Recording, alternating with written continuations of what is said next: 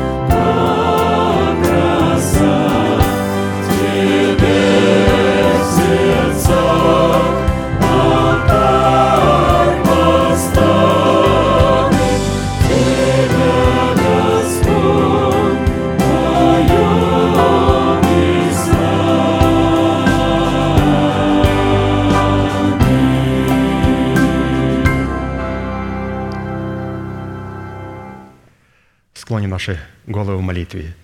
Дорогой Небесный Отец, во имя Иисуса Христа, мы благодарны имени Твоему Святому за вновь представленную привилегию быть на месте, которое очертила десница Твоя для поклонения Твоему святому имени. И ныне позволь наследию Твоему во имя крови завета подняться на вершины для нас недосягаемые и сокрушить всякое бремя и запинающий нас грех. Да будут прокляты в этом служении, как и прежде, все дела дьявола – болезни, нищета, преждевременная смерть, демоническая зависимость, всевозможные страхи, депрессии, разрушения, косность, невежество – все это да отступит от шатров святого народа Твоего. И ныне встань, Господи, на место покоя Твоего Ты и ковчег могущества Твоего, и да облекутся святые Твои спасением Твоим, и да возрадуются пред лицом Твоим. Дай нам больше от Духа Твоего – пропитай нас Духом Твоим святым. Позволь нам найти светлое лицо Твое. Мы благодарим Тебя, что это служение представлено апостолом Аркадием в Твои божественные руки, и мы молим Тебя, продолжай вести его рукой сильную и превознесенную, великий Бог, Отец, Сын, Дух Святой. Аминь. Будьте благословены, пожалуйста, садитесь.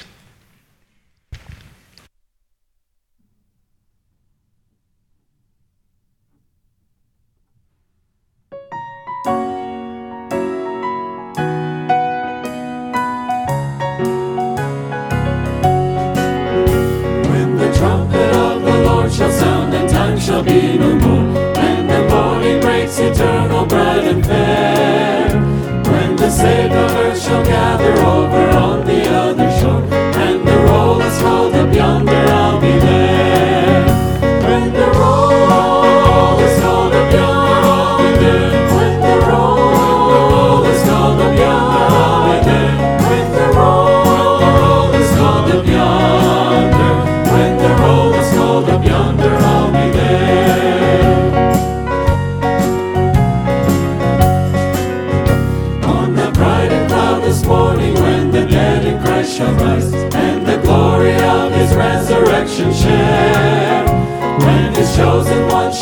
father to their home.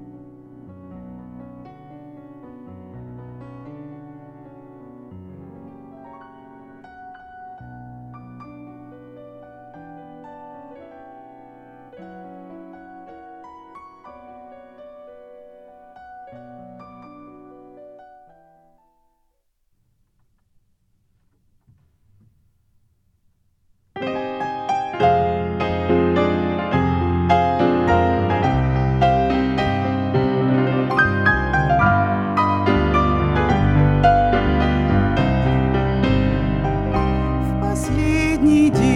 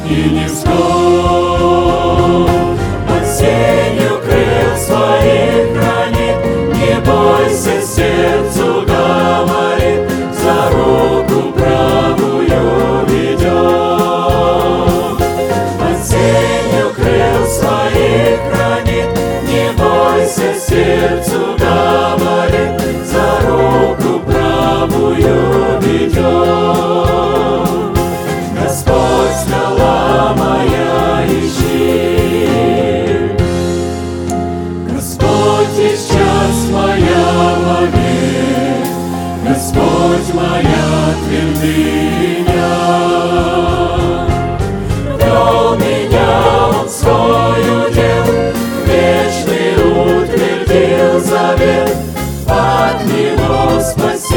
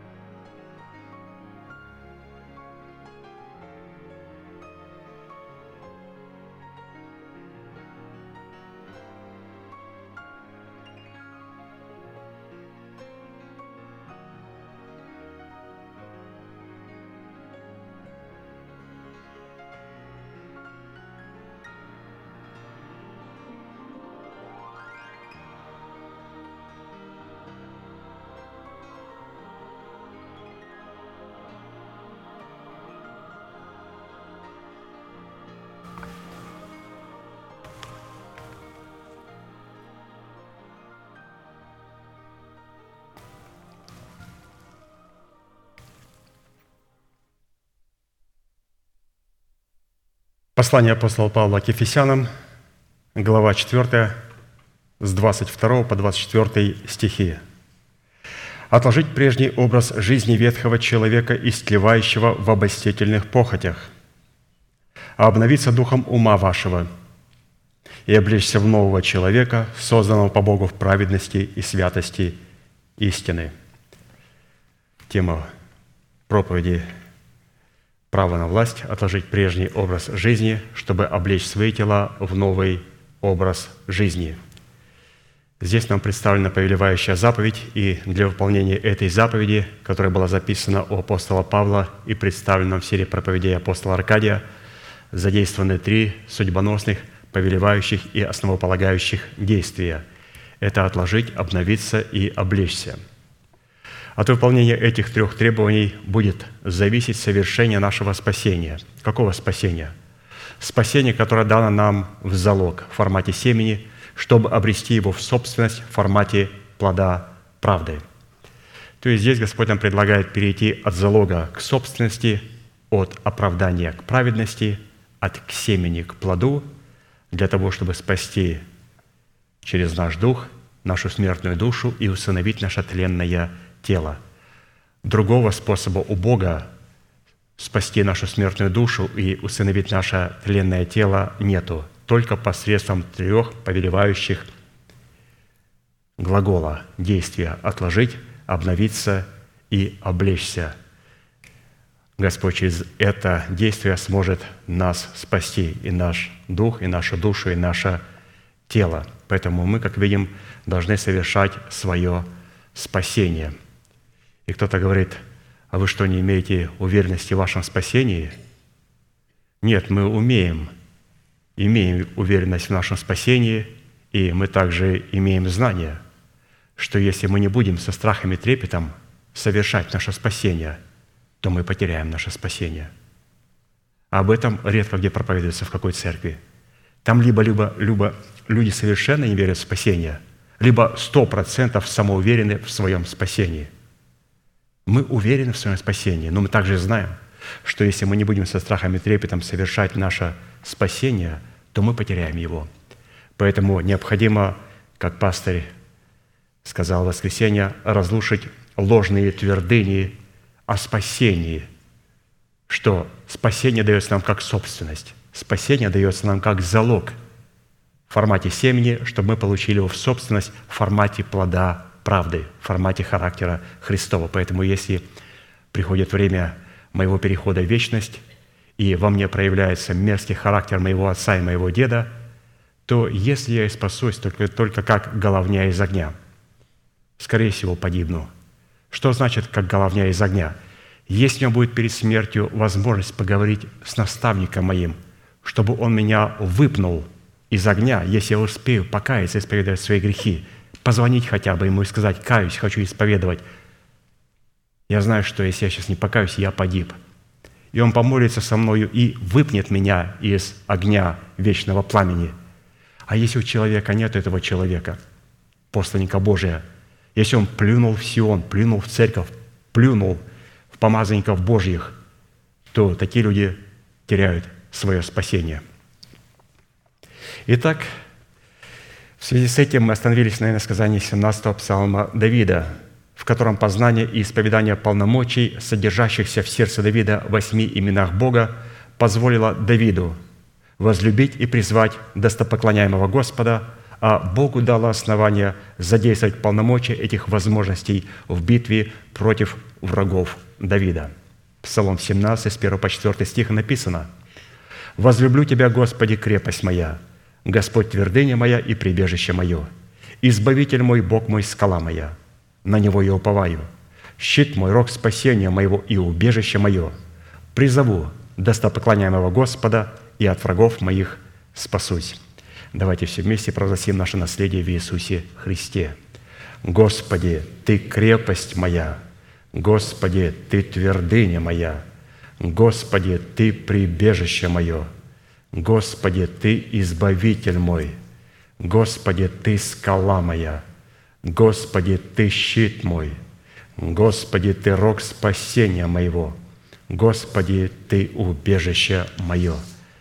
Да услышит Господь исповедание веры нашего сердца и да соделает нас достойными своих имен. Итак, перед нами были поставлены четыре классических вопроса нашим пастырям, и он же на них дал нам ответ. Первый вопрос, с какими характеристиками определяется наш наследственный удел в имени Бога скала? То есть, как мы видим, что мы продолжаем рассматривать Пятое имя Господа – «Господи, Ты скала моя». Второе. Какое назначение в реализации нашего спасения призван выполнять наш наследственный удел в имени Бога скала? Третье. Какую цену необходимо заплатить, чтобы дать Богу основание быть нашей скалой? Четвертое.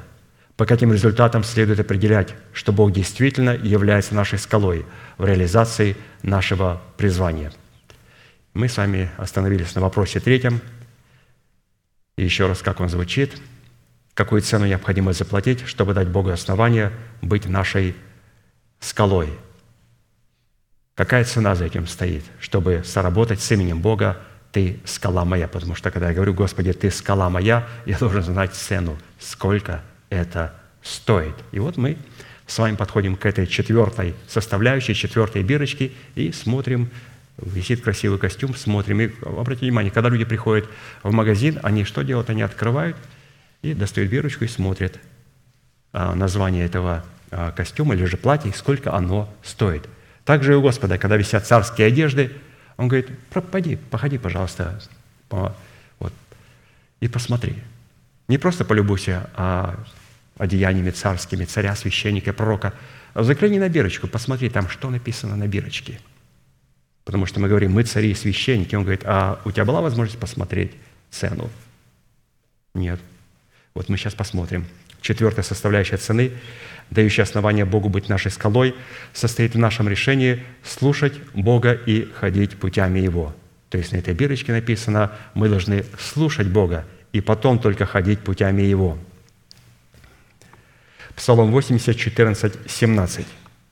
«О, если бы народ мой слушал меня, и Израиль ходил моими путями!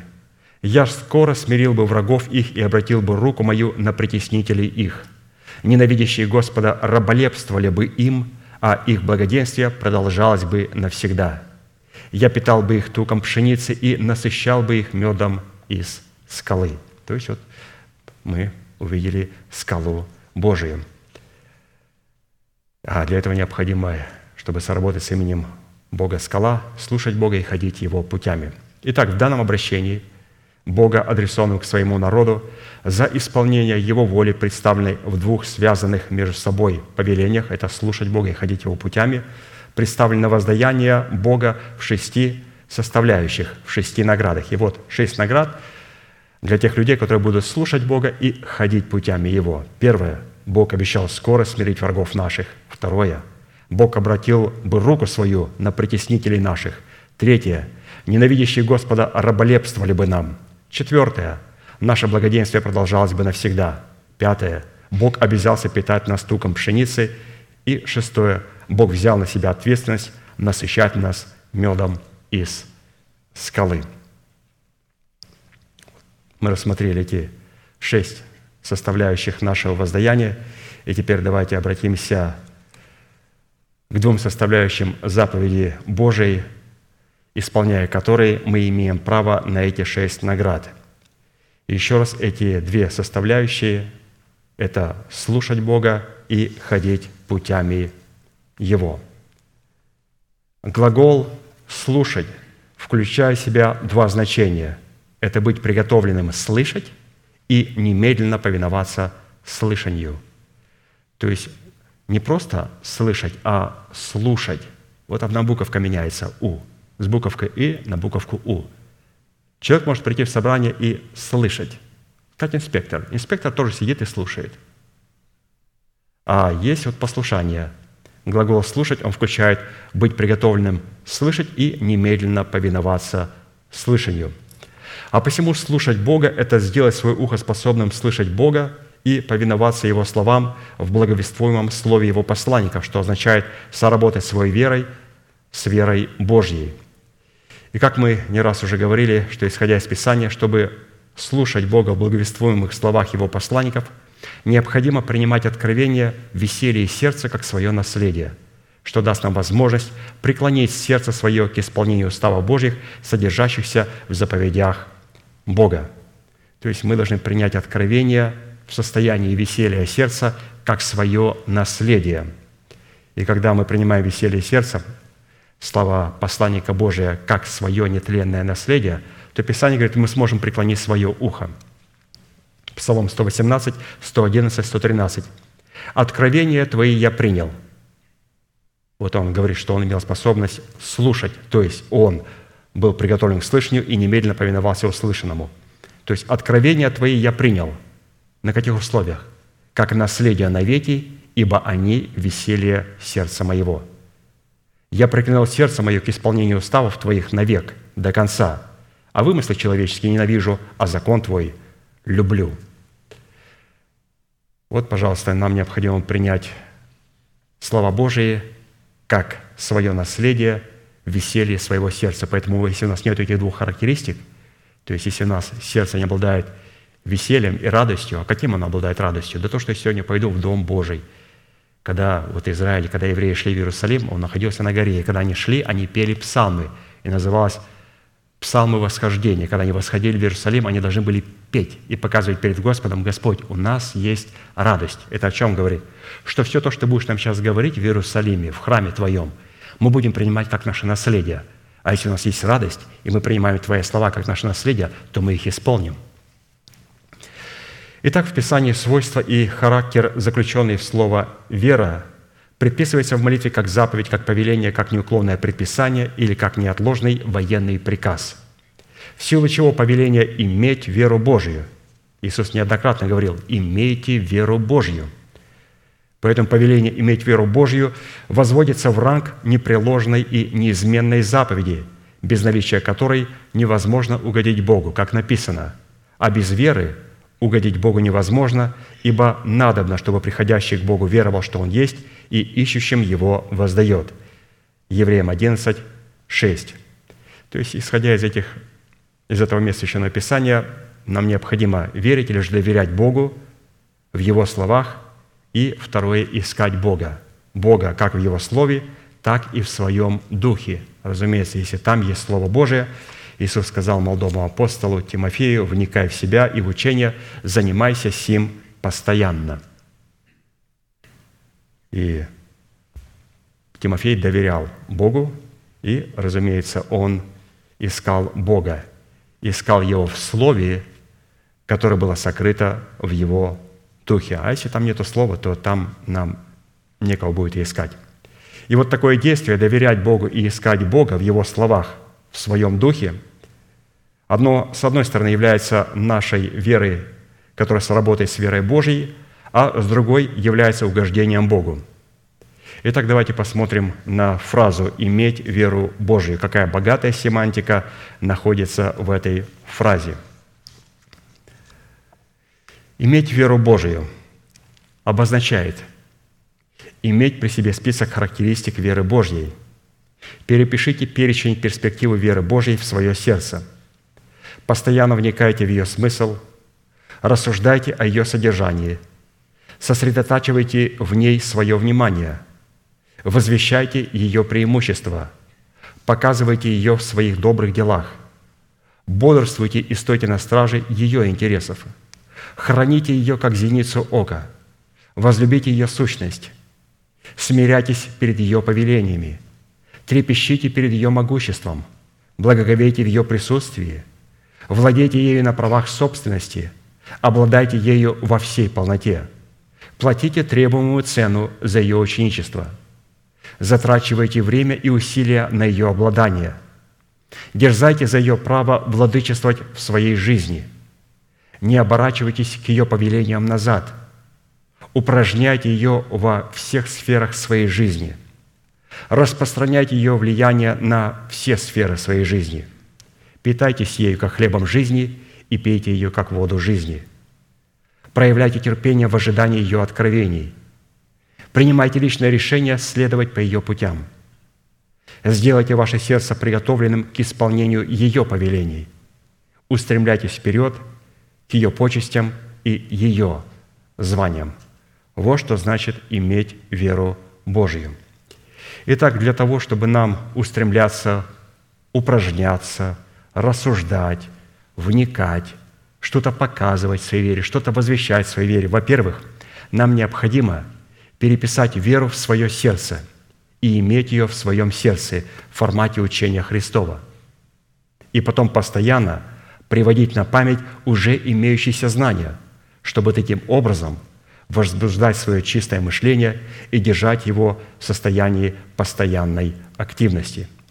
И вот только во-вторых, необходимо закреплять, углублять, расширять и задействовать ее знания и эти знания в своем хождении в вере Божьем. Поэтому иметь веру Божию, вначале необходимо ее переписать в свое сердце и иметь ее в своем сердце.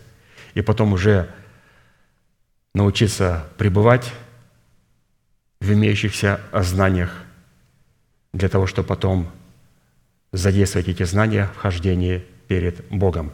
Вот, например, что мы делаем, когда мы слушаем проповеди пастыря Аркадия, как человека, который насаждает Слово Божие – мы в это время а, переписываем веру Божию в свое сердце. Вот. А потом через а, других святых, которые помогают ему в служении, мы приводим ее на память. Мы возбуждаем те имеющиеся знания для того, чтобы их не забыть. То есть эти два рода служения очень важны. Человек, который ложит нам откровение в сердце, и люди, которые постоянно возбуждают а, это откровение, то есть как поливающие. То есть роль поливающего – это поработать с тем словом, которое лежит в вашем сердце. А если в сердце человека ничего не лежит, то роль поливающего не нужна совершенно. Почему? Потому что человек не принял насаждающего. Но когда есть насаждающий, у насаждающего всегда есть поливающий, то есть люди, которые помогают людям постоянно приводить на память имеющиеся знания. То есть у апостола Павла было в команде много молодых апостолов, которые знали, что их цель – это просто приводить на память то, что передал им апостол Павел – и потом уже церковь могла жить в тех заповедях, которые она приняла и которые она постоянно а, приводила на память в своем мышлении. Итак, давайте сегодня вспомним семь определений веры Божьей и затем приведем семь определений нашей веры, призванной сработать с верой Божьей. То есть есть наша вера, а есть вера Божия. И на предыдущем собрании мы читали труды пастыря, где он нам раскрыл суть веры Божьей. И он именно начал с рассматривания веры Божьей. Почему бы не начать с нашей веры?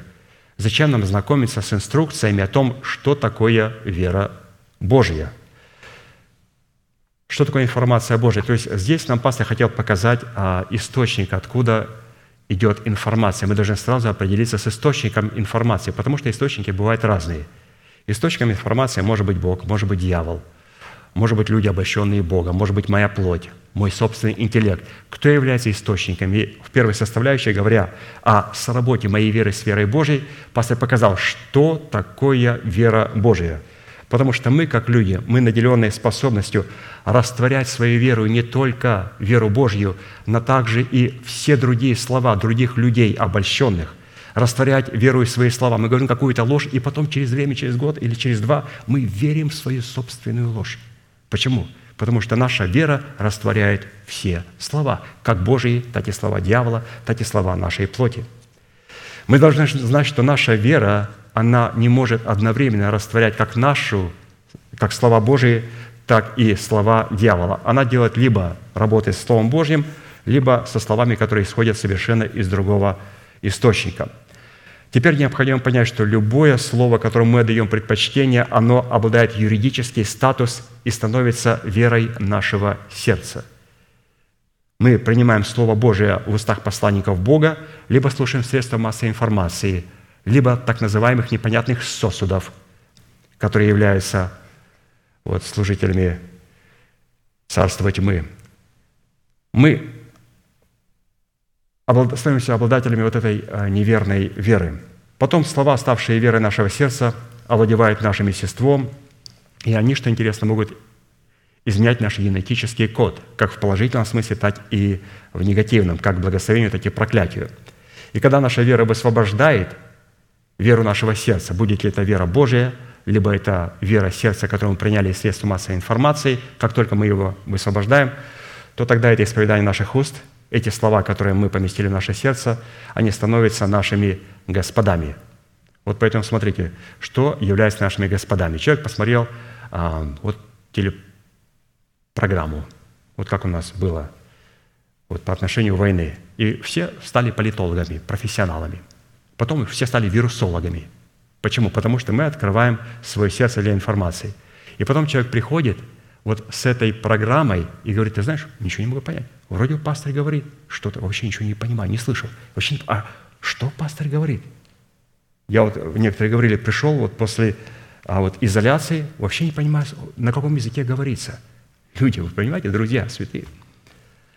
Мы открываем свое сердце для принятия информации – и потом эту информацию, мы же говорим по телефону, а ты слышал такое, а ты слышал такое. И начинаем звонить святым, передавать эти вести друг другу, эту информацию, как веру в свое сердце, и потом эта информация становится нашими господами. Что господа эти делают? Они затыкают уши для информации Божьей, потому что они являются нашими господами. Поэтому, святые, очень важно знать, Почему, говоря о соработе нашей веры с верой Божьей, пастор говорит, вот вам анатомия веры Божьей, в чем она себя проявляет – чтобы мы не стали соработать с какой-то подделкой.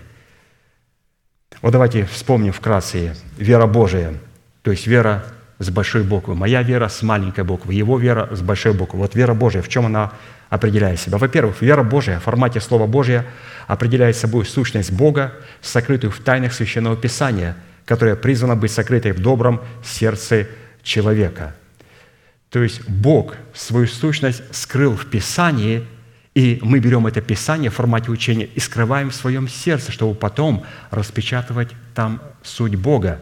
И когда начинает ему возрастать новый человек, он возрастается именно через распечатывание того слова, того откровения, которое пребывает в моем сердце. То есть здесь Господь поместил себя в Слово, и вот эта вера стала именем существительным. Бог, как имя существительное, поместил себя в свою истину – он поместился в своих заповедях и поместился в своих уставах, в которых Он говорил, как необходимо исполнять уставы Божьи, что необходимо делать с нашей стороны. И вера Божья – это сверхъестественное слово, в то время, когда наша вера – это сверхъестественное слышание. Второе. Вера Божья в формате Слова Божье – это эталон абсолютной истины – которое обнаруживает и выражает себя в храме нашего тела в правде Бога. Иаков 1, 18. «Восхотев, родил у нас словом истины, чтобы нам быть некоторым начатком Его создания». И если у нас вот эта вера Божия, вот эта абсолютная истина, она определяется, если мы освящаемся по Писанию. Иисус сказал, освети их истиной. Слово Твое есть истина. Поэтому именно как мы освещаемся, мы освещаемся в курсах инкаунтерах, либо освещение, которое проходит в каждом дне нашей жизни, в каждой минуте, в продолжении всей нашей жизни. Вот через наше, наше отношение к освящению мы можем понять, человек принял истину или человек принял ложь. Вот проповедник сказал проповедь. Сколько просмотров? Тысячу. И другой сказал проповедь. Сколько просмотров за один день? 150 тысяч. Интересно, что тот, который имеет 150 тысяч просмотров, он говорил полную ложь и полное искажение. Это о чем говорит? Что люди не хотят принимать слово истины, они не хотят принимать абсолютную истину, потому что абсолютная истина, она предлагает нам правильное освящение, а люди не хотят освящаться по Писанию. Третье. Вера Божия в формате Слова Божия – это нетленное семя Бога в устах человека, облеченного полномочиями отцовства Бога – Луки 8, 11 написано, «Семя есть Слово Божие». То есть из этого и других мест Писания мы видим о том, что как наше рождение происходит от семени Слова истины, так и принятие любого обетования, вот это обетование, которое лежит в преддверии надежды, также принимается через Слово истины. Как рождение свыше, так и все обетования принимаются через благовествуемое Слово истины – Четвертое. Вера Божия в формате Слова Божия – это суверенность Бога, с которой мы призваны соработать нашей суверенностью. Как необходимо почтить Бога или же соработать своей верой с верой Божьей? Необходимо понимать, что я не имею права нарушать суверенных прав Бога. И Бог, мы посмотрим попозже, говоря о нашей вере, не будет нарушать наших суверенных прав. Как мы нарушаем суверенные права Бога? Тогда, когда мы ставим наш ум – наравне с умом Божьим. Когда мы ставим наш ум наравне с умом Божьим. И иногда мне говорят, и говорят, подходят и говорят, ты бы смог вот изменить, вот как, как ты порекомендуешь изменить слова этой песни? Я говорю, никак. Я говорю, то есть как никак? Я говорю, я не апостол. Я не хочу свой ум ставить наравне с умом Божьим. Я не апостол. Потому что то, что ты будешь петь, это должно быть зерно – то есть мы должны питаться туком пшеницы. Ты будешь петь, а мы будем выколачивать с тобой эту песню. И ты хочешь, чтобы какой-то мой бред, чтобы я под рифм подобрал, подбил какие-то слова Священного Писания, чтобы потом выбивали, да меня же Господь будет потом судить за это. Налагать песни может апостол и пророк. Ниже сана нету. Апостол или пророк. Больше никто не имеет права сочинять песни. Рифмоплетство – никогда не поощрялось Богом. За это Бог будет судить. Поэтому сохранит нас Господь сочинять песенки, чтобы потом церковь пела. Писание говорит, что как мы выколачиваем туки с пшеницы? Первое. Мы молимся словами веры. Второе. Когда мы услышали проповедь апостола, мы после собрания пребываем или же на ячейках в этом служении и начинаем разбирать это слово, мы начинаем выколачивать туки с пшеницы. И второе, третье, когда мы поем общим пением. Либо когда человек поет соло, поет соло – я, мы тоже, смотрю, некоторые святые, они поют, они поют вместе с солом, а иногда общее пение, и человек стоит и молчит. Не буду петь на, на, там, на английском, на украинском, на русском. Ну, надо петь, надо петь. У нас испанцы поют на русском языке. Вот они видят, и они, то есть из почтения к Слову Божьему, потому что они доверяют, что то, что мы поем, это Слово Божие. Поэтому, святые, когда мы поем общим пением мы поем, когда у нас есть сольная песня, мы поем, но не каждую сольную песню можно петь. Почему? Потому что а, непонятно, кем было а, составлено. Мне говорят, ну, а ты знаешь, что этот автор? Я говорю, ты знаешь, это не мое дело ковыряться, кто там автор, а никто не автор. Мое дело – это приходить в собрание с радостным сердцем и готовым принимать то, что Господь будет давать в церковь. Поэтому я не хочу ставить свой ум наравне с умом Божьим. Я работаю только с тем словом, которое я получил. А вот эта модификация или же там что-то менять, это только роль апостола или же пророка. Сана ниже нету. Пятое. Вера Божия в формате Слова Божия – это целеустремленность Бога, в которой Он бодрствует в храме нашего тела. на Словом Своим, чтобы оно исполнилось в определенное им время.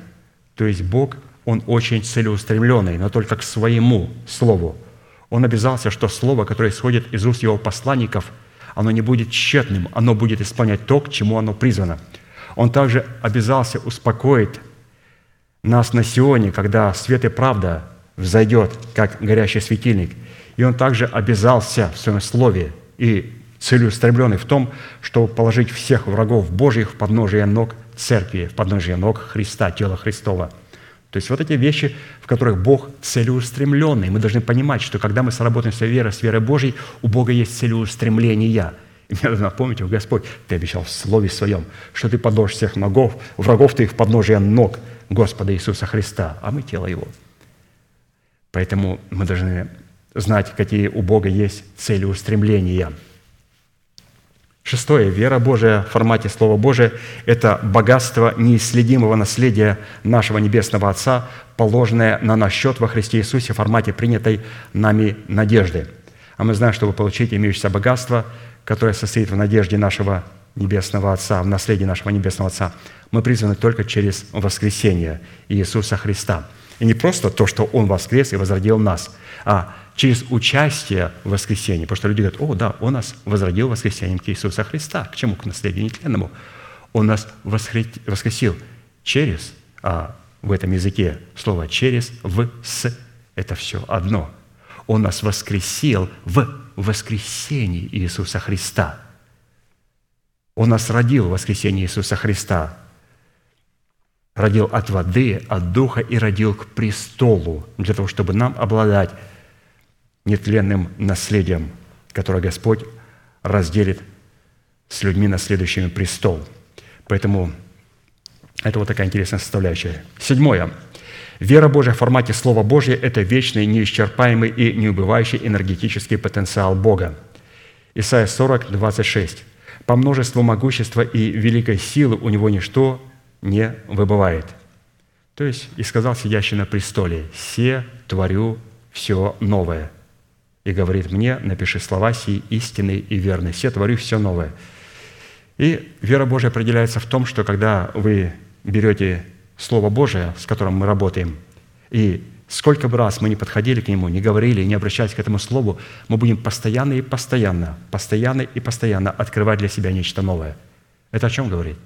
Это говорит о том, что мы имеем доступ к потенциалам Бога, к Слову Божьему – и когда бы вы не читали, вот сколько бы раз мы не повторяли, пастырь повторял эти истины, мы повторяем эти истины, на ячейках мы повторяем эти истины, вообще им повторяем эти истины. И святые очень часто говорят, вы знаете, по-новому, по-новому я увидел эту истину. Вот засветилась она по-новому. Почему? Потому что мы имеем дело с верой Божьей, а это неубывающий энергетический потенциал Бога. Он говорит, я всегда творю все новое, там, где есть могущественное Слово Божие и Дух Святой – ну вот такие семь составляющих, которые показывают нам, что такое вера Божья, чтобы нам не соработать своей верой с подлогом на веру Божью. А теперь давайте посмотрим на нашу веру. И при этом будем учитывать, что наша вера состоит в послушании вере Божьей в словах Его посланников. Если так, вот такую формулу выразить, что такое вера Божия. Вера Божия – это абсолютная истина – очень коротко, формула, вот вот, что такое вера Божия. Вот в двух словах. Не говорите много, в двух словах. Вера Божия – это абсолютная истина Божия, которую мы слышим в Его устах, которую Он озвучивает через своих посланников в Церкви Божьей на Сионе. А что такое наша вера? Наша вера – это послушание вере Божьей. Итак, давайте посмотрим всем составляющей нашей веры. Первое. Наша вера формате послушания вере Божией в устах посланников Бога – это уникальный генетический орган, считывающий, носящий и передающий информацию. То есть мы должны иметь такой духовный орган, который считывает, носит и передает эту информацию. Бытие 18, 19. «Ибо я избрал его для того, то есть говорится, Бог говорит с Авраамом, но говорит как будто бы о ком-то другом – очень интересно. Вот так вот Господь говорит с Авраамом, но как будто бы говорит о каком-то другом человеке. Господь говорит Аврааму, «Ибо я избрал его для того, чтобы он заповедал сынам своим и дому своему после себя, ходить путем Господним, творя правду и суд. И исполнит Господь над Авраамом, что сказал о нем». То есть Господь заповедал Аврааму, чтобы Авраам заповедал своим сынам после себя ходить путями Господними. Вначале слушать Слово, а потом ходить путями Его. То есть Авраам учился слушать и ходить путями Господа, и потом он должен был предать своим детям слушать и ходить путями Божьими. И как определяются дети Авраама? По двум вещам. Первое – способность слушать, и второе – ходить путями Авраама. Все, две вещи. И когда иудеи сказали, наш отец Авраам, он говорит, ваш отец дьявол, у вас нет двух составляющих. То, что я говорю, вам противно, вас бесит. Вы ведете себя, как отец ваш дьявол. Они говорят, мы не от любытия они были рождены, мы одного Бога, одного отца имеем, Бога, одного Бога имеем. Он говорит, отец ваш дьявол. То есть Иисус определял детей Авраама потому, как они имеют возможность слышать Слово и как они имеют возможность ходить в услышанном Слове Божьем. Поэтому Авраам был тем человеком, и мы являемся потомками Авраама, отца веры. Это вот была такая первая составляющая нашей веры. Наша вера должна быть похожа на веру Авраама. Второе. Наша вера, или же вера с маленькой буквы. Его вера – вера с большой буквы, наша вера – вера с маленькой буквы. Наша вера в формате послушания вере Божьей в устах посланниках Бога – это определение нашей суверенности – Бытие 1, 26. «И сказал Бог, сотворим человека по образу нашему, по подобию нашему, и да владычествуют они над всею землею». Мы знаем, что Бог ничего не делает без нашего согласия, а для этого мы прежде должны дать согласие не нарушать суверенных прав Бога, выраженных в Его заповедях и Его воле. То есть Господь пообещал, что Он ничего не будет делать на планете Земля без нашего согласия – но мы должны дать согласие не нарушать суверенных прав Бога, которые выражены в Его заповедях, и не ставить свой ум наравне с умом Божьим. Матфея 18, 18 написано, «Истинно говорю вам, что вы свяжете на земле, то будет связано на небе, и что разрешите на земле, то будет разрешено на небе». Здесь говорится о том, что Господь не хочет нарушать наших суверенных прав. Он говорит, что вы свяжете на земле, то будет связано на небе. И что разрешите на земле, то будет разрешено на небе. Я думаю, Боже мой, вот все ключи в моих руках. Господь говорит, да, это я не буду нарушать твоих суверенных прав. Пожалуйста, не нарушай ты моих суверенных прав. Господи, это как? Он говорит, вы свяжете на земле только то, что будет связано на небе, и разрешите на земле только то, что к этому времени будет разрешено на небе. И тогда вы не будете нарушать моих суверенных прав. Поэтому, прежде чем мне что-то связывать на земле, я знаю, что Господь не сможет ничего сделать на земле без меня. Но чтобы мне что-то сделать на земле, Он не нарушает суверенных прав, я должен знать, я не хочу нарушать Его суверенных прав. Господи, это связано на небесах. Он говорит, слушай внимательно проповедь. Ты получишь ответ. Я прихожу и говорю, Боже мой, это связано на небесах. Оказывается, можно потерять свою суетную жизнь, можно потерять эту генетику, все это связывается, все это не спровергается, все это умершляется. Или же можно разрешить это на земле.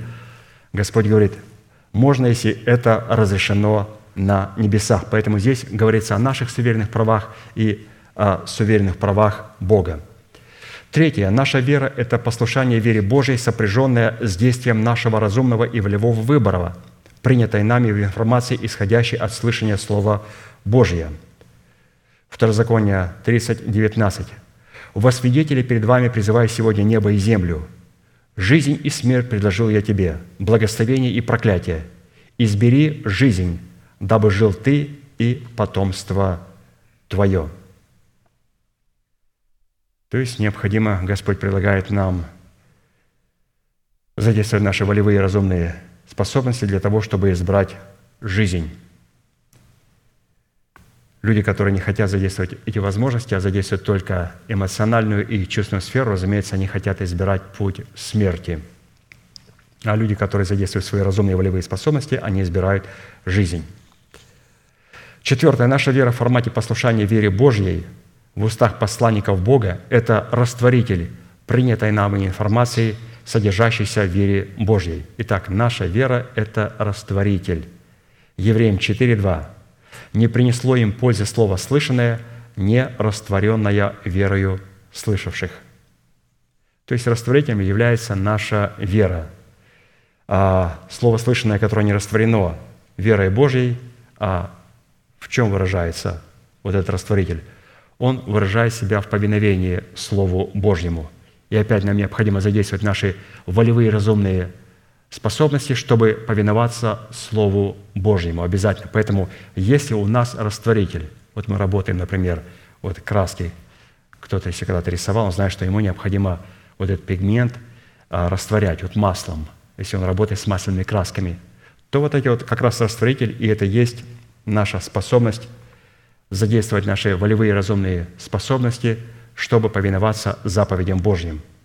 А им не принесло слово слышанное никакой пользы. Почему? Потому что у них оно не было растворенное верою. И опять растворитель – это наши волевые разумные способности, которые дают нам способность повиноваться заповедям Божьим. Пятое. Наша вера.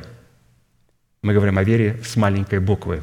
Наша вера в формате послушания вере Божьей в устах посланников Бога – это носитель и производитель информации, содержащейся в семени наших слов.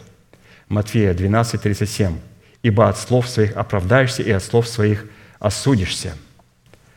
Шестое. Наша вера в формате послушания вере Божией в устах посланников Бога – это образ яйцеклетки, оплодотворяемой семенем Слова Божьего через принятие благовествуемого нам Слова истины. Римлянам 10, 9. «Ибо если устами твоими будешь исповедовать Иисуса Господом и сердцем твоим веровать, что Бог воскресил Его из мертвых, то спасешься». То есть необходимо веровать сердцем, то есть принимать в свое сердце Слово Божие, и необходимо исповедовать веру своими устами. Это две составляющие, которые необходимы.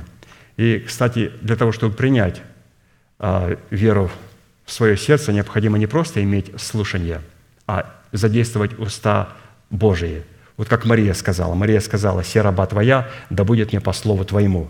Здесь она позволила быть оплодотворенной семенем Слова Божия. До тех пор, пока она слышала Слово – и до тех пор, пока она не задействовала функции мужа и не сказала, не просто молчала, я принял верослышание, я слушаю, молчу. Мы должны задействовать сразу две функции.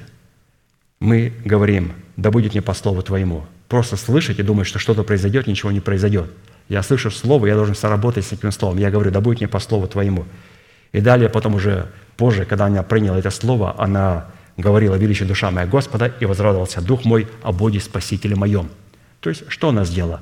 Вначале она через исповедание приняла семя Слова Божия, и потом стала исповедовать это семя Слова Божия. Поэтому два исповедания. Первое исповедание. То есть, что такое наш язык?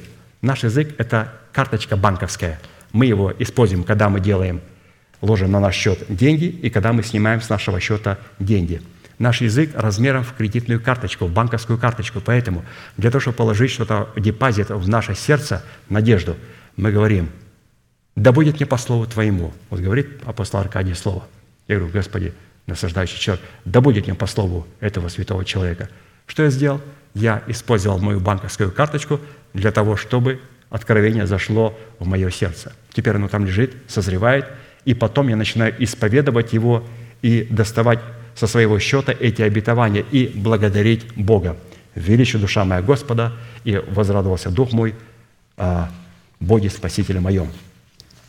Седьмое. Наша вера в формате послушания вере Божьей в устах посланников Бога – это вечный энергетический потенциал, могущий приводить в исполнение как слова смерти, так и слова жизни. Как у Бога это энергетический потенциал, также и наши слова – это энергетический потенциал, но только которые могут приводить не только слова жизни, но и слова смерти, где мы сами себя проклинаем. Притча 18.4. «Слова уст человеческих – глубокие воды – источник мудрости, струящийся поток. Поэтому, когда я читаю вот такое определение, которое передал мой пастырь, что мои слова являются энергетическим потенциалом, могущим приводить в исполнение как слова смерти, так и слова жизни, я просто сажусь и думаю, Господи, вот я возьму листочек, и что сегодня я говорил? И начинаю писать, Боже мой, я проклял мою жену, моего мужа, моих детей, моих внуков. Боже мой, это энергетический потенциал. Вот просто сесть, пока никто не видит, и сказать те слова, которые мы говорили, так откровенно, откровенно записать, и потом посмотреть и вспомнить, что мы читали в трудах апостола, что это великий энергетический потенциал, как к смерти, к проклятию, так и жизни к благословению. И вот, пожалуйста, семь составляющих, которые говорят о нашей вере. Вера с маленькой буквы, которая повинуется абсолютной вере Божьей или же абсолютной истины, которую Бог выражает в устах посланников своих. А теперь давайте обратимся к определениям нашего хождения в вере Божьей – мы поняли, что такое вера Божия, мы поняли, что такое наша вера, а теперь наше хождение в вере Божией. Или же теперь начинается наша соработа с верой Божией. Два определения мы сделали, а теперь хождение в вере Божией, или же начинается соработа. Первый критерий, определяющий наше хождение в вере Божией, состоит в нашей способности или же нашей веры побеждать мир. Все, мы начали ходить перед Богом. Мы начинаем побеждать мир, первое, в чем оно выражает себя – 1 Иоанна 5.4 написано, «Ибо всякий, рожденный от Бога, побеждает мир, и сия есть победа, победившая мир, вера наша». Победа, победившая мир – это вера наша. Что это за мир? Нам представляется увидеть этот мир не за дверями нашего храма, а в самом себе. Вот давайте посмотрим вот этот мир, который нам необходимо побеждать, увидим его в самих себе. Во-первых, Мир, который призван побеждать наша вера, призвана побеждать наша вера, это враг, который представлен в похотях плоти, похотях очей и гордости житейской, унаследованных нами от суетной жизни наших отцов. Ну, просто прекрасно. Пастор никогда не тыкает пальцем, пальцем куда-то в сторону. Вот это мир, вот это беззаконие, вот это нечестивый, вот это такой. Он говорит, очень просто. Нечестивый – ветхий человек. Мир в нашем, вот там находится все, он унаследован и выражает себя в похоти плоти, похоти очей и гордости житейской. Пожалуйста, вот мир, который необходимо побеждать. 1 Иоанна 2, 15, 17. «Не любите мира, не того, что в мире. Кто любит мир, в том нет любви очей. Ибо все, что в мире, похоть плоти, похоть очей и гордость житейская, не есть от Отца, но от мира сего. И мир проходит, и похоть его, а исполняющий волю Божию пребывает вовек». Во-вторых, мир в качестве нашего врага представлен во всевозможных идеях, взглядах, политических течениях, в развитиях культуры, в научных достижениях и во всевозможных увеселительных программах, нацеленных на то, чтобы возбуждать, высвобождать и удовлетворять расслевающие похоти, живущие в человеке. Колоссянам 2, 8, 10. «Смотрите, братья, чтобы кто не увлек вас философией и пустым обольщением по преданию человеческому, по стихиям мира, а не по Христу, ибо в нем обитает вся полнота божества телесно, и вы имеете полноту в нем, которая есть глава всякого начальства и власти». Вот, пожалуйста, все эти философии, все, что пребывает в этом мире, оно пребывает у нас также в нашей головке. Писание говорит, вот этот мир надо возненавидеть. В-третьих, мир в качестве нашего врага представлен в скорбях и страданиях, исходящих как из источника суетной жизни отцов, так и из его враждебно настроенных к нам позиций. Галатам 6, 14. «А я не желаю хвалиться, разве только крестом Господа нашего Иисуса Христа, которым для меня мир распят, и я для мира». То есть умереть для своего народа, для дома своего отца и для своих собственных расливающих желаний. Это значит умереть для вот этого мира, который является нашим врагом – вот такая была интересная первая составляющая хождения в вере Божией, или же в соработе нашей веры с верой Божией нам необходимо побеждать мир. Следующий критерий, определяющий наше хождение в вере Божьей, состоит в способности нашей веры познавать Бога в Его Слове через принятие в наше сердце личности Святого Духа. 1 Коринфянам 2, 12. Но мы приняли не духа мира сего, а духа от Бога, дабы знать дарованное нам от Бога. Благодаря принятию Святого Духа и подчинению Ему своего независимого «Я», «Я» с маленькой буквы, мы становимся способными видеть и понимать в нашем сердце назначение истины, ранее помещенное в наше сердце в ее истинном богатстве, выраженном в нашем истинном наследии. То есть, когда я принимаю Святого Духа как Господа и Господина своей жизни и подчиняю Ему свое маленькое эгоистическое независимое «я», свое собственное мнение, тогда Господь раскрывает потенциал и богатство Его Слова. С одной стороны, наследие веры Божией состоит в способности жить в Боге, жить Богом и жить для Бога. А с другой стороны, наследие веры Божией состоит в способности дать юридическое основание Святому Духу жить в нас и распространяться в нас, являя собой атмосферу святости, в которой мы можем познавать Бога, а Бог может познавать нас. Вот каким образом наша вера сработает с верой Божией, как мы принимаем Святого Духа, где Он получает возможность, чтобы мы могли познавать Бога, и Бог мог познавать нас. Следующий критерий, определяющий сотрудничество нашей веры с верой Божией, он выражается в благородном риске. Благородный риск.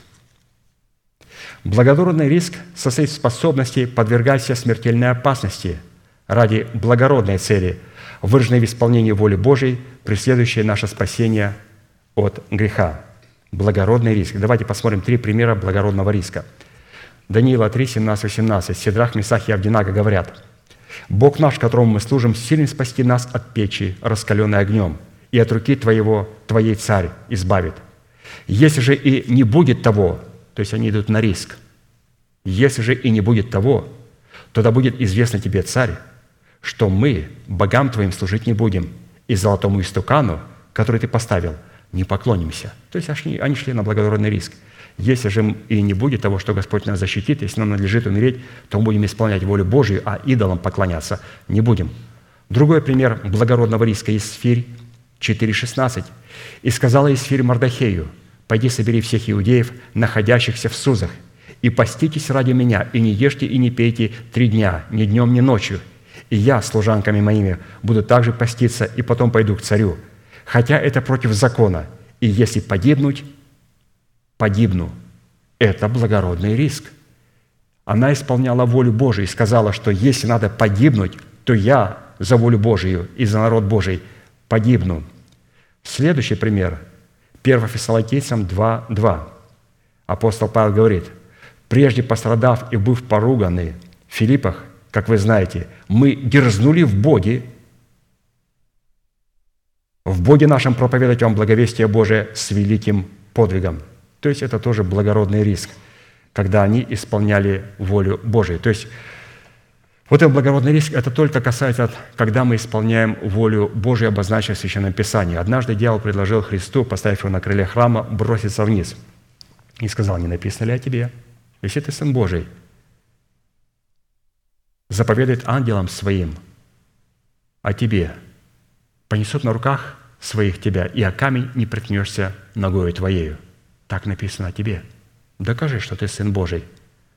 Иисус сказал, сказано – не искушай Господа Бога твоего. Обратите внимание, дьявол хотел, чтобы он поставил под риск свою жизнь. Он говорит, разве так не написано? А Иисус сказал, ты неправильно прочитал. Дьявол всегда говорил, написано. Почему? Потому что он никогда не слушает никого, ему противно слушать. Он говорит, я прочитал, там написано. А Иисус говорит ему, там сказано. Он говорит, слушай, я никогда не слушаю, что говорят проповедники. Для меня это противно. Я прочитал, я так понял. А Иисус говорит, сказано, не искушай Господа Бога твоего. Поэтому, святые, здесь была показана определенная анатомия. Да, Иисус обращался к написанному слову, но в некоторых местах Он говорил дьяволу, сказано пророком, сказано. А дьявол говорит, я прочитал о тебе. То есть дети дьявола, их вера зиждется на том, что они читают, а вера детей Божьих, детей Авраама – том, что они слышат в формате благовествуемого Слова Божия. Поэтому благородный риск – это только тогда, когда мы не искушаем Господа Бога нашего, а когда мы исполняем Его волю.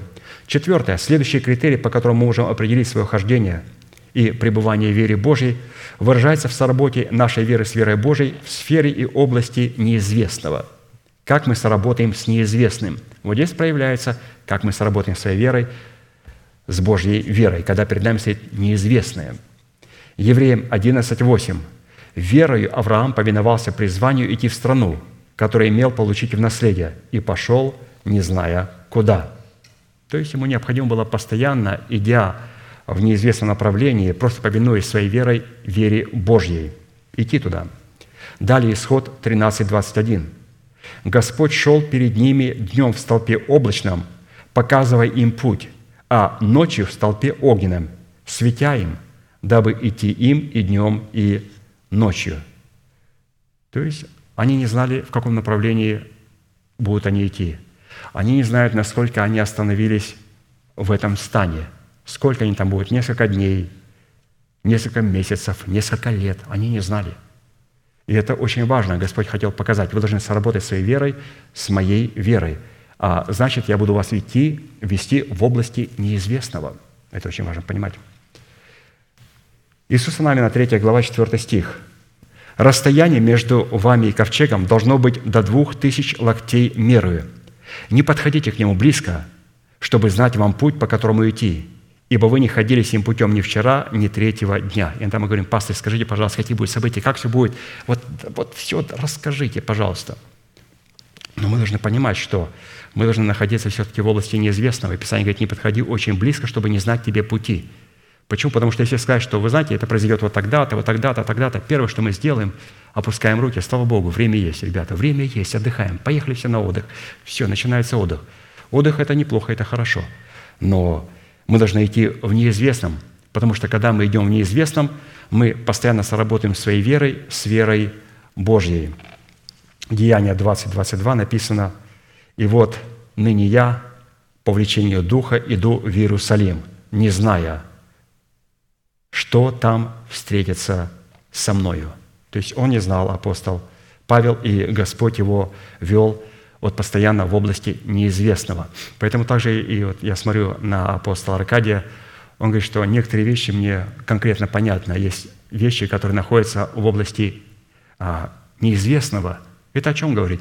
Это говорит о том, что и он, и мы вместе с ним сработаем своей верой, с маленькой буквы, с Божьей верой, с большой буквы. Почему? Потому что когда Господь ведет своих святых, Он всегда будет вести обязательно нас в области неизвестного. Когда ведет в области неизвестного, здесь определяется – у нас есть дети Божьи или дети дьявола.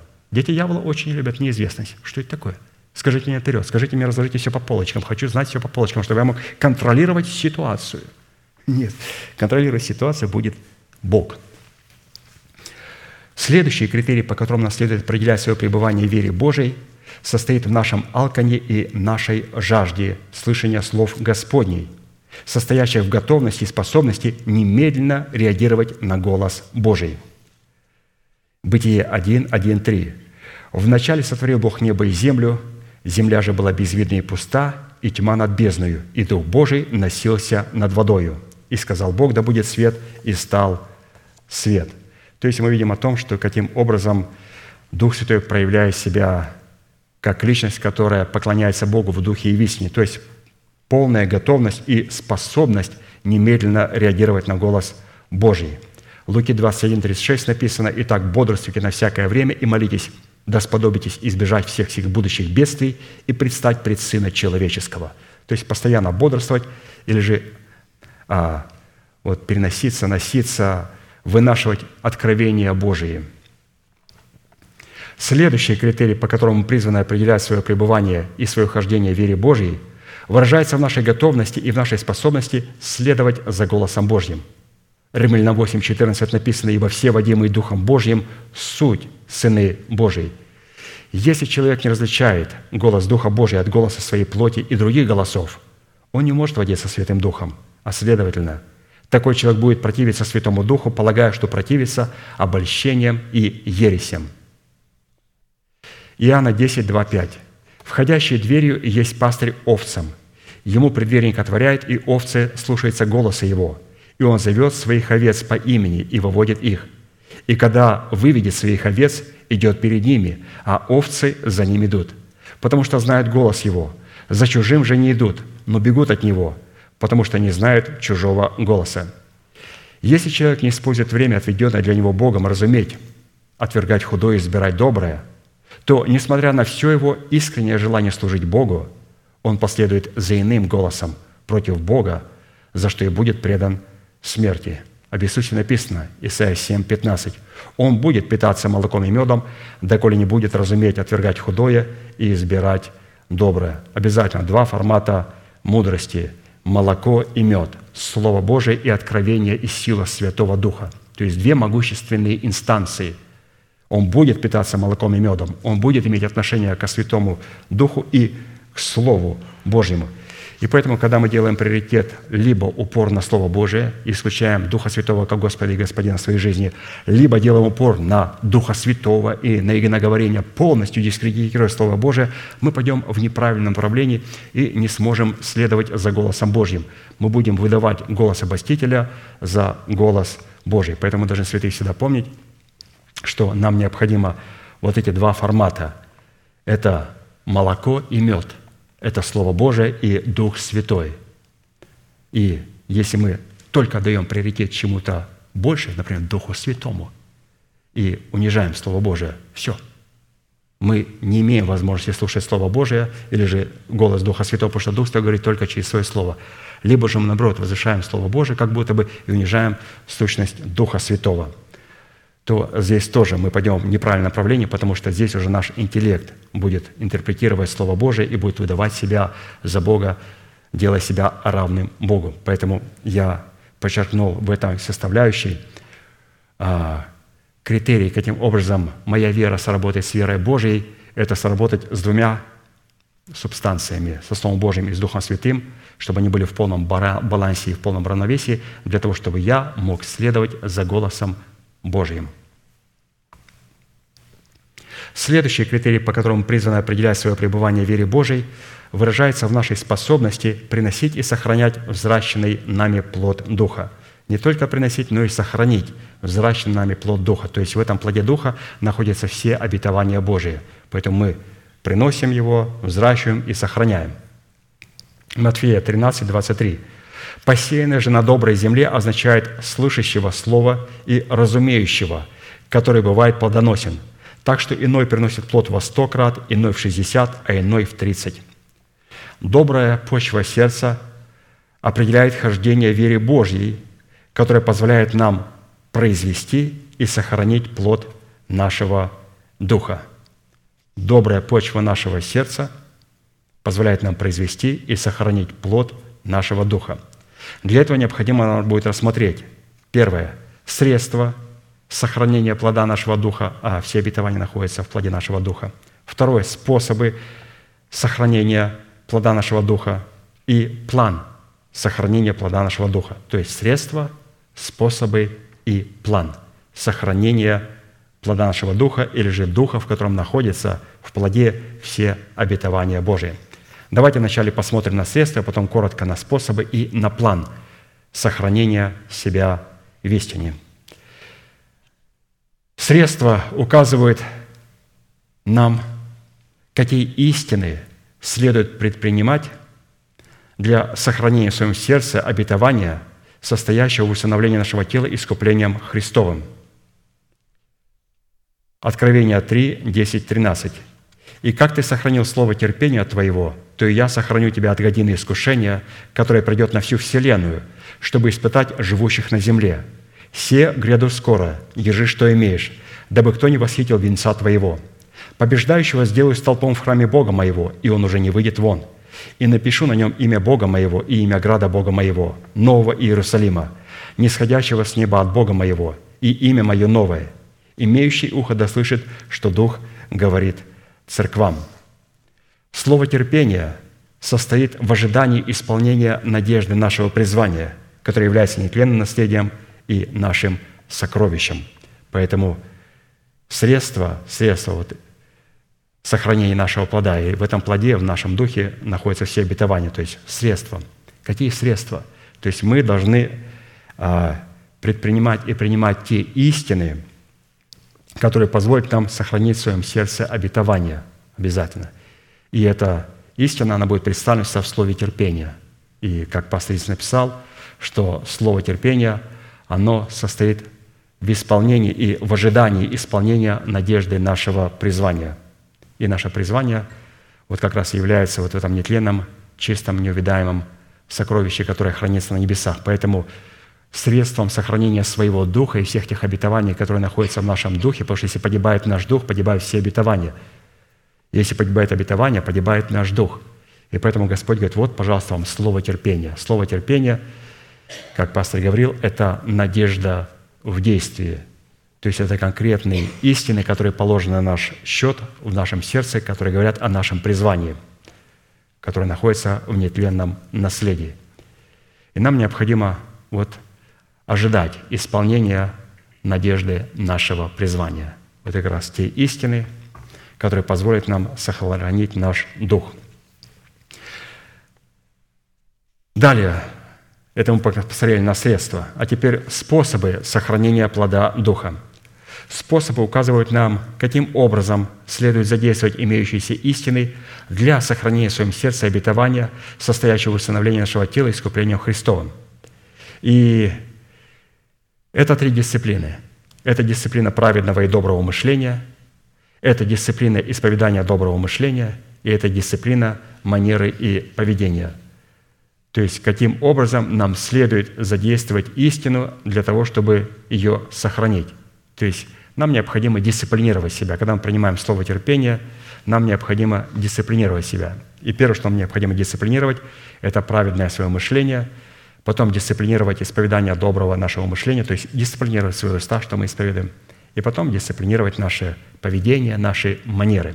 Ну давайте коротко посмотрим а, на дисциплину доброго мышления, потом на дисциплину исповедания и на дисциплину поведения. Вот дисциплина доброго мышления, оно, с одной стороны, состоит в преклонении своего сердца или же сердечного уха к словам мудрых сердцем и обращения своего сердца к знанию своего Отца – а с другой стороны, в хранении полученного знания, сокрыв его в своем сердце. Это дисциплина доброго мышления.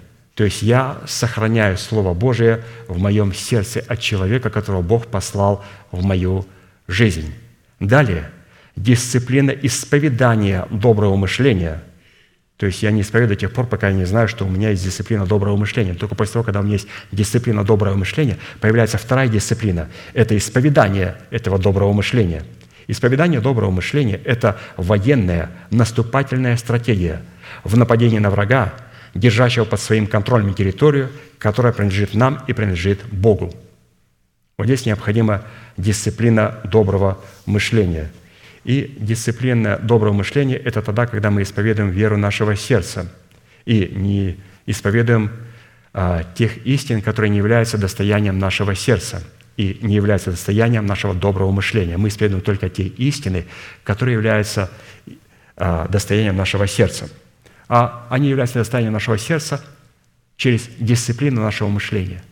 И когда есть дисциплина нашего мышления, то есть мы обновили наше мышление духом нашего ума – только потом мы берем по дисциплину наши уста, наше исповедание, обладаем кроткими устами. То есть мы исповедуем веру нашего сердца, но не праздные уста. Когда человек не обладает дисциплиной исповедания, то он исповедует красивые слова, говорит наизусть места Священного Писания, но не, не является достоянием его сердца.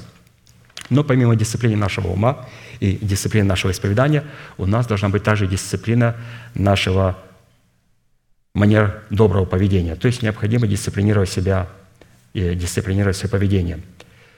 И это есть выражение доброго мышления не только в словах, но и в своих поступках, в которых мы хранимся путем того, что отделимся от всякого носителя неправды. То есть доброе поведение заключается в том, чтобы отделить себя от всякого носителя, носителя неправды. 1 Коринфянам 15 глава, 33-34 стих. «Не обманывайтесь. Худые сообщества развращают добрые нравы. Отрезвитесь, как должно, и не грешите, ибо к стыду вашему скажу, некоторые из вас не знают Бога». Вот с чего начинается доброе поведение. Доброе поведение начинается с тем, что я разбиваю мои отношения с худыми сообществами. И второе, я начинаю пасти своих козлят подле, подле шатров пастушеских. Вот в чем заключается доброе поведение. Ну и последнее у нас должен быть план. План указывает нам, в какое время и в какой последовательности следует задействовать имеющиеся у нас средства и способы для сохранения в своем сердце обетования, состоящего в установлении нашего тела искуплением Христовым. Вот такой план мы должны иметь у себя. Ну, а этого плана у нас не будет до тех пор, пока у нас не будет средств и способов сохранения нашего духа.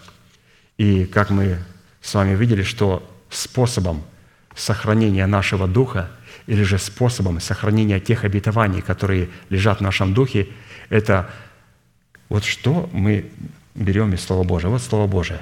Что мы берем из этого меню? Когда человек берет слово терпения, это говорит о том, что человек хочет сохранить свое сердце. Сохранить свое сердце – это значит сохранить свой дух, плод духа. Сохранить плод духа – это сохранить все обетования, потому что все обетования находятся в плоде духа и распечатываются через плод нашего духа. И поэтому мы говорим, Господь, мы принимаем откровение не просто откровение о вере, которое позволит мне что-то творить на этой земле, а слово терпения. Мы принимаем слово терпения и начинаем брать эту надежду и являть ее в действии. А как являть надежду в действии? Это являть слово терпения. Слово терпения – просто ожидать. И ожидание – это не просто сидеть, сложив руки. Ожидать – это продолжать исповедовать веру в свое сердце и смотреть на нетленное обетование. И соглашаться идти с Богом в неизвестном, по неизвестному пути – это каждый день быть в полной зависимости от нашего Господа. И когда у нас есть вот такая надежда, надежда, которая позволяет нам иметь нетленное обетование, и мы ожидаем исполнения этого обетования во времени, соработая с Богом, то потом мы обретаем себя вот в средствах, в способности нашей. То есть мы дисциплинируем наше мышление, то есть дисциплинируем наше мышление, обновляем наше мышление духом нашего ума – что позволяет потом взять под дисциплину наше исповедание, нашу молитву. Мы дисциплинируем и нашу молитву. И потом, после того, когда мы дисциплинировали и исповедовали Слово Божие нашими устами, это Слово Божие стало нашим Господином. И теперь, когда оно стало нашим Господином, мы начинаем дисциплинировать свое поведение. До тех пор, пока мы не исповедовали, ну невозможно себя дисциплинировать. Обязательно. Мы должны это понимать. А мы не сможем исповедовать до тех пор, пока мы не дисциплинируем свое мышление. Поэтому какой, смотрите, путь? для того, чтобы нам просто иметь а, доброе поведение. Я принимаю Слово Божие в свое сердце, потом этим Словом Божьим я дисциплинирую свое мышление, потом через это Слово, которое дисциплинировало мое мышление, я дисциплинировал мои уста, потом я через эту дисциплину исповедую Слово Божие, и оно стало моим господином. Все. То есть я превознес Слово Божие превыше всякого имени своего. До тех пор, пока я его держу в своей голове или в своем сердце, то я являюсь его господином. Я сижу царем. Я сижу царем. Но Господь говорит, исповедуй Слово Божие, чтобы Слово Божие стало нашим царем, стало нашим господином, и чтобы оно могло нечто произвести в нас и через нас и для нас. Поэтому будем, святые, благодарить Бога и молить Его об исполнении Его обетований, идти, продолжать идти в этом, идти по неизвестному пути и благодарить Бога за слово терпения, которое мы с вами имеем. Аминь. Будем молиться.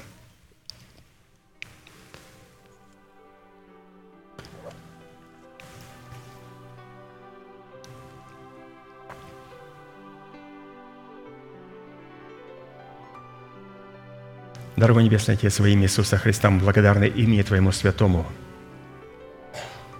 за возможность предстоять на месте, которое чертила десница Твоя, для поклонения Твоему святому имени.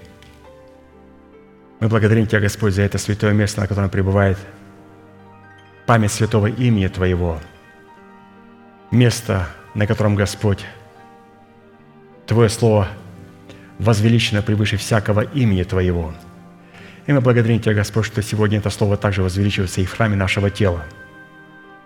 Мы, Господь, сегодня то Слово, которое приняли в свое сердце, мы сделали решение дисциплинировать этим Словом свое мышление и дисциплинировать свои уста, чтобы исповедать веру нашего сердца, а не праздные слова, но веру нашего сердца для того, чтобы мы могли дисциплинировать наше поведение. И мы благодарим Тебя, Господь, что Ты это можешь делать только через силу Твоего Слова, через Твою абсолютную истину. И мы, Господь, приняли сегодня решение исполнить заповедь Божию, слушать слова Твои и ходить перед Твоим святым лицом. И Ты, Господь, обязался со своей стороны смирить всех наших врагов, которые находятся внутри нас и которые находятся вне нас. Ты, Господь, сказал, что Ты обратишь руку свою на всех тех, кто притесняет нас, что все те, которые, Господь, ненавидят Тебя, ненавидят Сион Твой, святых Твоих, они будут раболепствовать нам. И наше, Господь, благоденствие будет навсегда, будет вечным – потому что мы приняли, приняли Тебя, Господь, в Твоей абсолютной истине. И мы благодарим Тебя за Слово Божие, абсолютную истину и за могущественный Дух Святой, и за тот баланс, который Ты позволил нам иметь с ними, для того, чтобы, Господь, мы имели возможность слышать Твой голос в благовествуемом Слове Божьем и повиноваться, Господь, Твоему голосу – ты, Господь, обязался в Слове Своем питать нас туком пшеницы. Ты сказал, Господь, что наша скала будет источать мед. Ты сказал, Господь, о том, что Ты положишь всех врагов в подножье ног наших. Ты сказал, Господь, что Ты не успокоишься до тех пор, пока не взойдет правда наша на Сионе, как солнце. Мы благодарим Тебя, Господь, за Твою целеустремленность – и мы сегодня хотим сработать нашей верой с Твоей верой, для того, чтобы Ты мог проявить свою целеустремленность. И позволь нам в этой молитве, Господь, не нарушать Твоих суверенных прав. И мы знаем, что Ты, Господь, никогда не нарушишь наших суверенных прав. Мы, Господь, отказываемся нарушать Твои суверенные права. Мы сегодня делаем решение, если мы это делали, не сделали ранее – не ставить свой плотской ум наравне с умом Божьим. Позволь нам, Господь, превознести Твое Слово. Позволь нам, Господь, не ставить свой ум наравне и выше Твоего ума. Позволь нам, Господь, быть довольными тем, что мы получаем в служении. И мы благодарим Тебя, Господь, за то откровение, которое мы имеем в церкви – мы принимаем его, Господь, сердце, которое есть веселое сердце. И мы принимаем эти откровения как свою судьбу, как наши драгоценные нетленные обетования с радостью, и что позволяет нам, Господь, исполнять это Слово. Мы принимаем Твое Слово. Мы благодарим Тебя, Господь, за то Слово, которое мы слышим, за те псалмы, которые мы имеем право петь. И позволь нам, Господь, согласиться с тем и с той ответственностью, которую Ты возложил на апостолов и пророков, чтобы они исполняли свою роль. И позволь нам, Господь, не нарушать Твоих суверенных прав, потому что они очень легко нарушаются, когда мы пребываем, Господь, в душевности. Позволь нам, Господь, согласиться с тем, что Ты нам предлагаешь. Позволь нам, Господь, приходить на это место и радоваться с наследием Твоим. Мы благодарим Тебя, Господь, за Твою абсолютную истину. Благодарим Тебя, что Ты сокрыл себя в своих словах, в своих заповедях. И мы сегодня сокрыли эти заповеди в своем сердце. И мы молим Тебя, Господь, чтобы через дисциплину нашего мышления и дисциплину нашего исповедания Ты позволил нам, Господь, облечься в те откровения, в те обетования, в которых Ты скрыл себя – мы благодарим Тебя, Господь, что мы могли принять Тебя в Твоих словах. Мы благодарим Тебя, Господь, за то, что Ты имеешь богатство наследия, которое находится сегодня в Иисусе Христе на нашем счету. И мы принимаем сегодня это наследие. Мы благодарим Тебя, Господь, за это наследие. И Ты позволишь нам, Господь, пользоваться этим наследием только тогда, когда мы воскреснем со Христом. Ты не только возродил нас – воскресением Иисуса Христа, но Ты хотел нас через воскресение Иисуса Христа дать нам доступ к тем обетованиям, которые находятся на небесах. Благодарим Тебя, Господь, за этот неисчерпаемый и неубытовающий энергетический потенциал, который Ты сокрыл в Слове Твоем, и который мы приняли через Твои уста, в устах Твоих посланников. Мы благодарим Тебя, Господь, за нашего пастыря, брата Аркадия, за то, что мы могли принять Твои слова в его устах. Мы приняли, Господь, это слово как абсолютную истину. И мы, Господь, принимаем ее со страхом и трепетом. И мы ожидаем, Господь, с великой жаждой того слова, которое Ты будешь нам давать через нашего пастыря воскресения. Мы будем, Господь, приходить на это место для того, чтобы быть готовыми принять и исполнять то слово, которое мы услышим. Потому что, Господь, мы приходим на это место всегда с весельем и с радостью, с готовностью принять то наследие, которое Ты будешь нам предлагать. Мы благодарим Тебя, Господь, что мы имеем возможность принять это откровение. И мы благодарим Тебя, Господь, за служение, где мы сохраняем уже имеющееся откровение Божье, для того, чтобы нам помнить его, и для того, чтобы исповедовать Слово Божие своими устами. Мы благодарим Тебя, Господь, за то служение, которое мы имели сегодня. Благодарим Тебя, Господь, что Ты продолжаешь нас учить, что есть вера Божия, потому что мы можем растворять своей верой не только Твою веру, но любую другую информацию. И мы, Господь, отказываемся от этого. Мы сегодня получили откровение и вспомнили его. Что такое вера Божия, что такое абсолютная истина. И мы хотим, Господь, сработать с Твоей верой, своей верой. И мы отказываемся, Господь, принимать какую-либо информацию из другого источника, потому что потом эта информация будет владеть и господствовать нами. Сегодня этот мир погружен в неопределенность, в страхи, в фобии. Но, Господь, Ты избавил рабов своих от этого состояния. И несмотря на то, что Ты ведешь нас неизвестными путями – мы, Господь, соработаем своей верой с Твоей верой. Мы верим, Господь, что Ты ведешь нас. И Ты выходишь, и Ты ведешь нас за собою, как некогда Ты вел народ Божий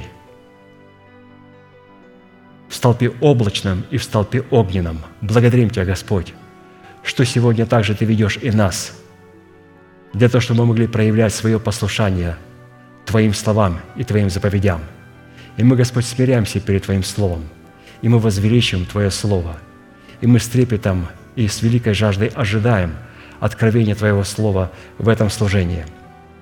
Мы молим Тебя, Господь, о Твоей милости, чтобы она благопоспешила нашей в скорой встрече с нашим пастырем, для того, чтобы то служение, которому Ты готовил его, Господь, с ранних лет, он мог продолжать исполнять с дерзновением. Мы благодарим Тебя, Господь, за то, что находит мужество и силу предавать нам то откровение, Господь, которое Ты положил ему сердце.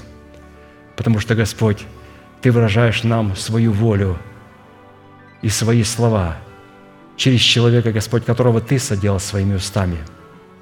И мы благодарим Тебя, Господь, за возможность слышать Твое Слово, которое дается нам для утверждения нашего – ты позволил нам, Господь, не только обновить наше царство, Ты позволил нам, Господь, сегодня утвердить нам это царство. Позволь нам, Господь, также и сохранить его. Сохранить его в словах терпения. Позволь нам, Господь, сегодня показать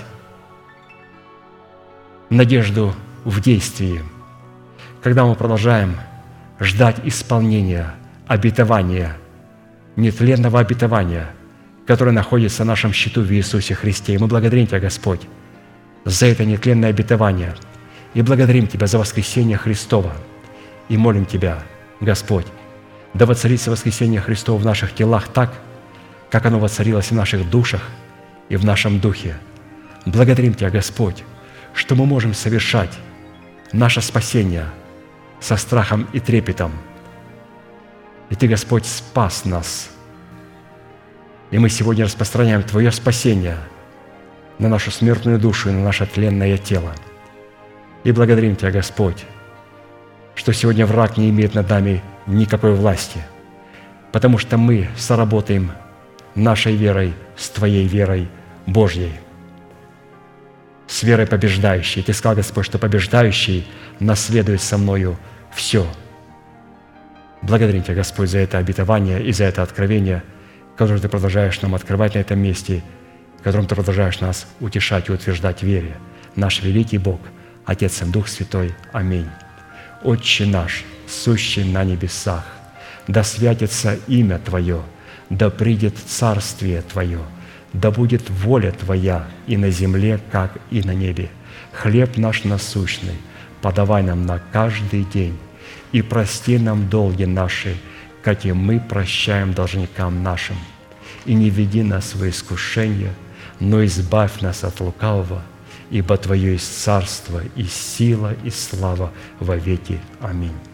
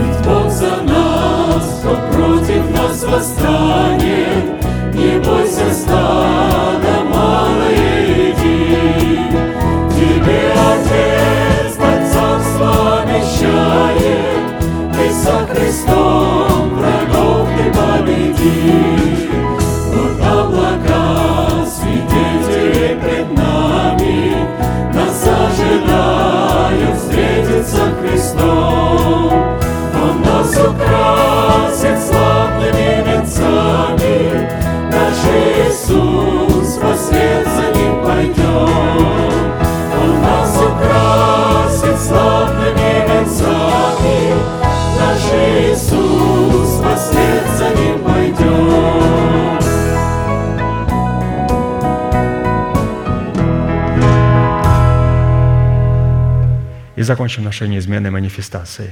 Могущему же соблюсти нас от падения и поставить пред славою Своею непорочными в радости, единому, премудрому Богу, Спасителю нашему, через Иисуса Христа, Господа нашего, слава и величие, сила и власть, прежде всех веков, ныне и во все веки.